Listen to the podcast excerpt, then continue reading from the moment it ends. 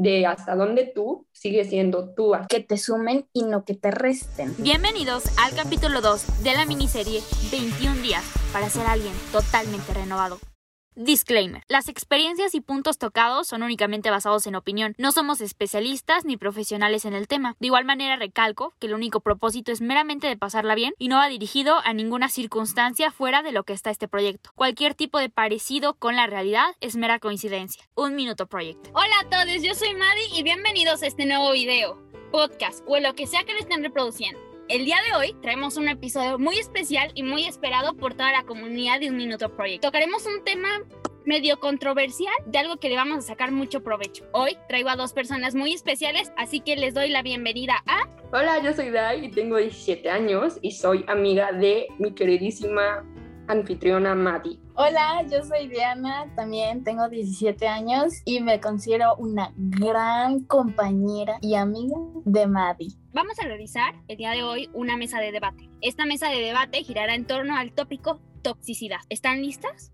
Por supuesto. Claro que sí, Maddie. Primero, antes que nada, para ustedes, ¿qué es la toxicidad? Ok, para mí, Dai, la toxicidad yo la considero como el acto de hacer sufrir a otra persona pero basándonos en la conducta que tiene contigo, ¿no? Como la manera de hablarte, de tratarte, esa persona no te haga sentir bien emocionalmente. Pues lo mismo que Dai, es un acto en el cual una persona manipula tanto psicológicamente como emocionalmente a otra, dependiendo de la situación y pues claro, para el beneficio de esa persona. Igual para mí la toxicidad es algo cuando estás afectando moralmente y psicológicamente a la otra, pero no solamente persona, o sea, también puede ser cosa o relación laboral, o sea, no solamente de pareja, sino en general de todo. La siguiente pregunta es, ¿cuáles son sus red flags?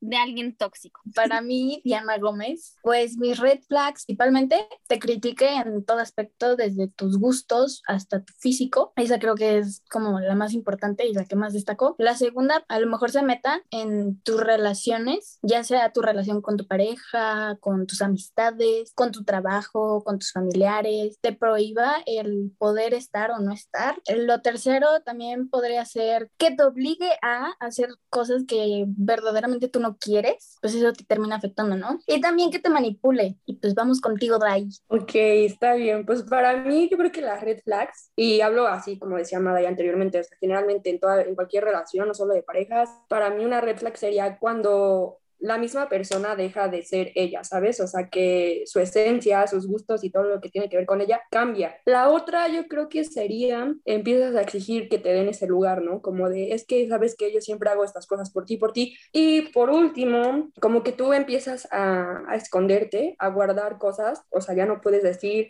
o opinar porque la otra persona va literalmente a, a actuar o a expresar, expresarse mal de lo que tú piensas, ¿no?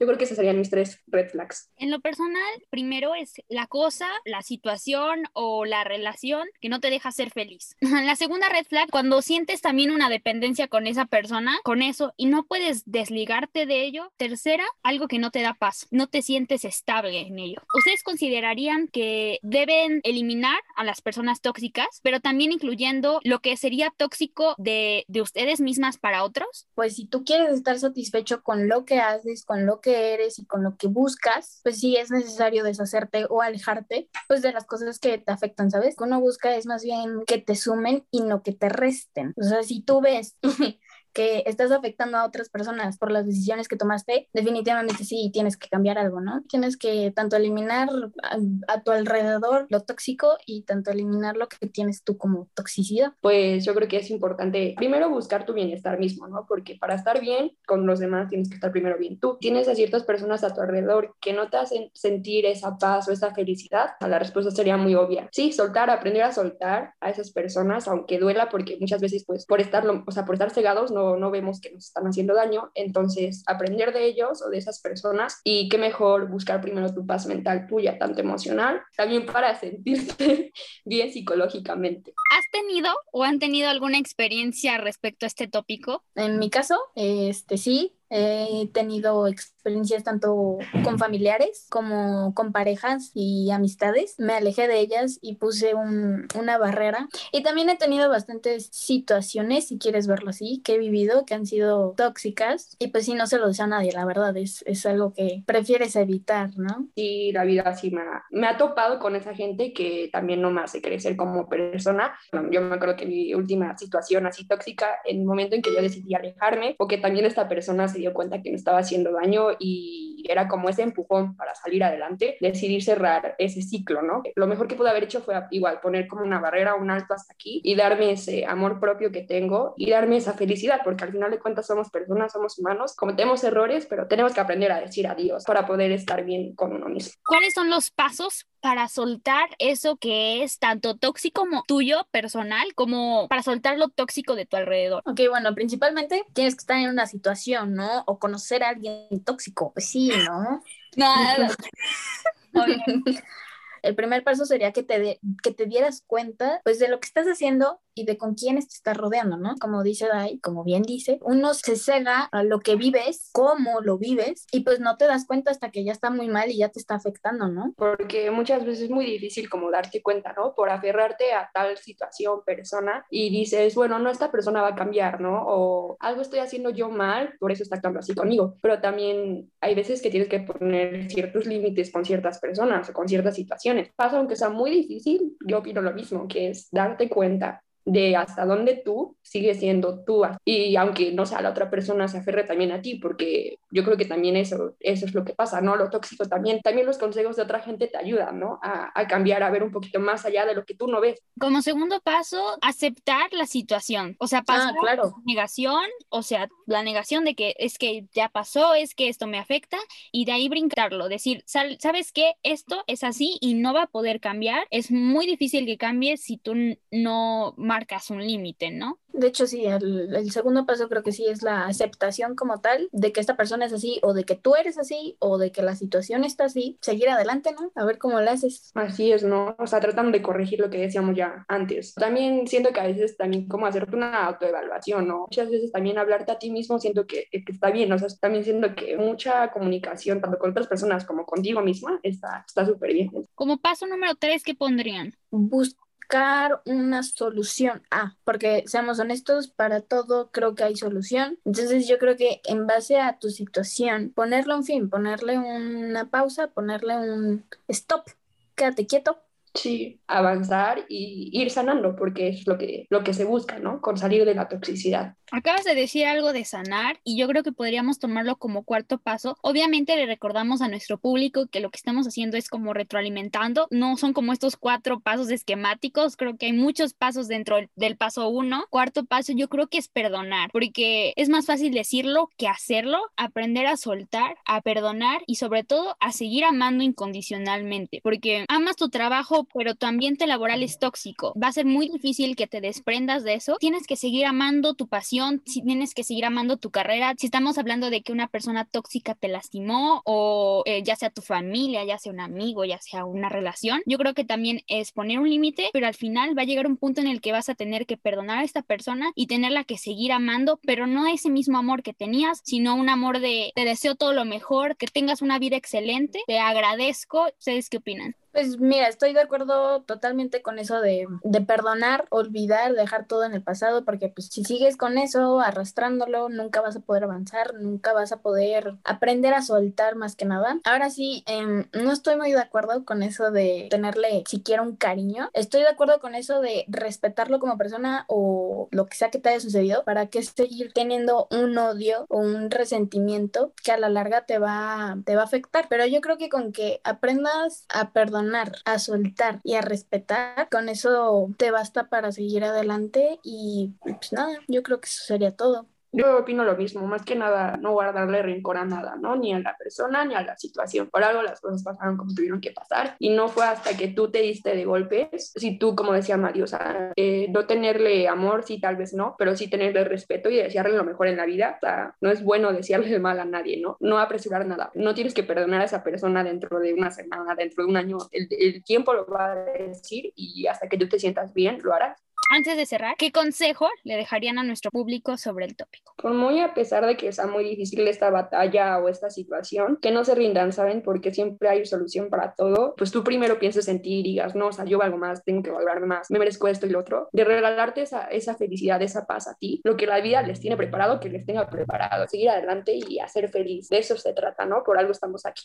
Um, como dice Dai, lo que les aconsejaría es buscar cosas que te sumen y que te hagan crecer como persona, a que te resten y simplemente te afecten en diferentes aspectos. Queda en si quieren seguir adelante, enfrentarse a las cosas, crecer como persona, como ya dije, o simplemente se quieren aferrar, jalar cosas del pasado que sencillamente solamente les va a afectar. Pero lo que yo les aconsejo, sigan adelante. Así que al demonio todo. Exactamente. En esta vida vienes a ser feliz. Es difícil, es más fácil hablarlo y decir cómo hacerlo, pero suelten, dejen ir. O sea, yo sé que no es como que mañana vas a hacer esto o que un dentro de un mes. O sea, como dice Dai, es un proceso que tienes que vivir y lo que te espera después de esto va a ser padre y tener una mentalidad de positivismo sobre lo que va a pasar. Viene algo mejor. Le quería platicar a nuestro público que este tema surgió un día en una videollamada. Andamos echando chisme y les dije que quería hacer un podcast con ellas. Eh, no pudimos echar tanto chisme porque obviamente este podcast es family friendly. Eh, hay que... Yo estoy muy agradecida que me hayas invitado, más que nada, principalmente que me hayas invitado a hablar, a compartirte un poco de mi conocimiento, de mi experiencia dentro de este tema. Pues nada, felicitarte también a ti por todo lo que haces, todo lo que engloba hacer este esfuerzo, ¿no? Que haces, que es, es tu podcast. Pues nada, me gusta, me gustó mucho este tema y pues me gustó mucho hablar con ustedes. Voy a hablarte y voy a hacerte muy sincera. Yo estoy también sumamente agradecida de que me hayas invitado y hayas tenido el, el tiempo de poder grabar con nosotras. Bastante controversial últimamente, más por las redes sociales y por lo que se ha estado viviendo ahorita en cuarentena. En privado, si lo quieres ver, no, también se ve con celebridades y artistas y bueno, es un caos, ¿no? Creo que es un tema bastante complejo, de que tiene varias ramas que no se pudieron tocar. Es bueno que un Minuto Project quiera tomar la iniciativa de querer hablar y de querer informar, tomando en cuenta la opinión de chicas adolescentes que aún están en pleno crecimiento y que todavía les falta mucho por vivir, pero que ya tienen, aunque sea una opinión sobre qué es la toxicidad y cómo afecta. Y pues nada, espero que tu queridísimo público hermoso y precioso te le sirva mucho y más que nada a nosotras, ¿verdad? También, a aprender. claro. Claro. Han sido de las pocas personas que han estado aquí y que siguen estándolo. Creo que esto de cuarentena fue un show para nosotras, para las tres en específico. Quiero agradecerles totalmente por su amistad aquí en el público, aquí presente. Creo que son personas increíbles, personas con historias de vidas que me enseñan mucho, que me siguen creciendo todos los días. Es increíble que estén en este proyecto que quiero tanto y que puedan estar aquí presentes y tener su nombre ahí. Les agradezco muchísimo su tiempo por grabarlo. La comunidad de Un Minuto Project les agradece muchísimo y les mando un beso enorme hasta sus casas. Espero verlas muy pronto y gracias por estar aquí siempre. No, gracias a ti, Mali. Te amamos. Te amamos mucho. No olvides seguir a Diana y a Dai a través de su cuenta de Instagram como arroba diana.gómez y arroba dai.mg. Dejaré la información en la cajita de descripción. Esto fue Un Minuto Project. Cierro con esta frase. Si un huevo lo rompe una fuerza externa, se acaba la vida. Pero si lo rompe una fuerza interna, comienza la vida. Cambia desde tu interior. Alejandro Jodorowsky. O sea, puedo decir como, hola, soy Diana Gómez, Acuario, 17 años, soltera. Hola, ya la... Podcast. O en lo que Nada. ¿Ya? Ah, Dije que tú empezar. Bueno, ya, ya, ya, ya, a ver. ¿Se puede recortar eso, no? daño moral o que no pasa nada, no pasa nada. ¿Estás bien? Tontota. El viento, perdón. Necesito que me pases ese clip. Y, y también para sentirte psicóloga. Sí, digo, para, para, olvida eso, también para sentirte bien psicológicamente. Ya ahí al final voy a poner algo que no van a saber qué voy a poner, pero yeah. Donde haya sido una imagen, ¿eh? Que nos hayas tomado, no lo pongas, por favor. No, No, me tengo que arreglar. tú. va a ser nada más audio, acuérdense, no, no es video. Pero es que siempre subes un screenshot. Ah, Buen- buenísimo podcast, ¿eh? No,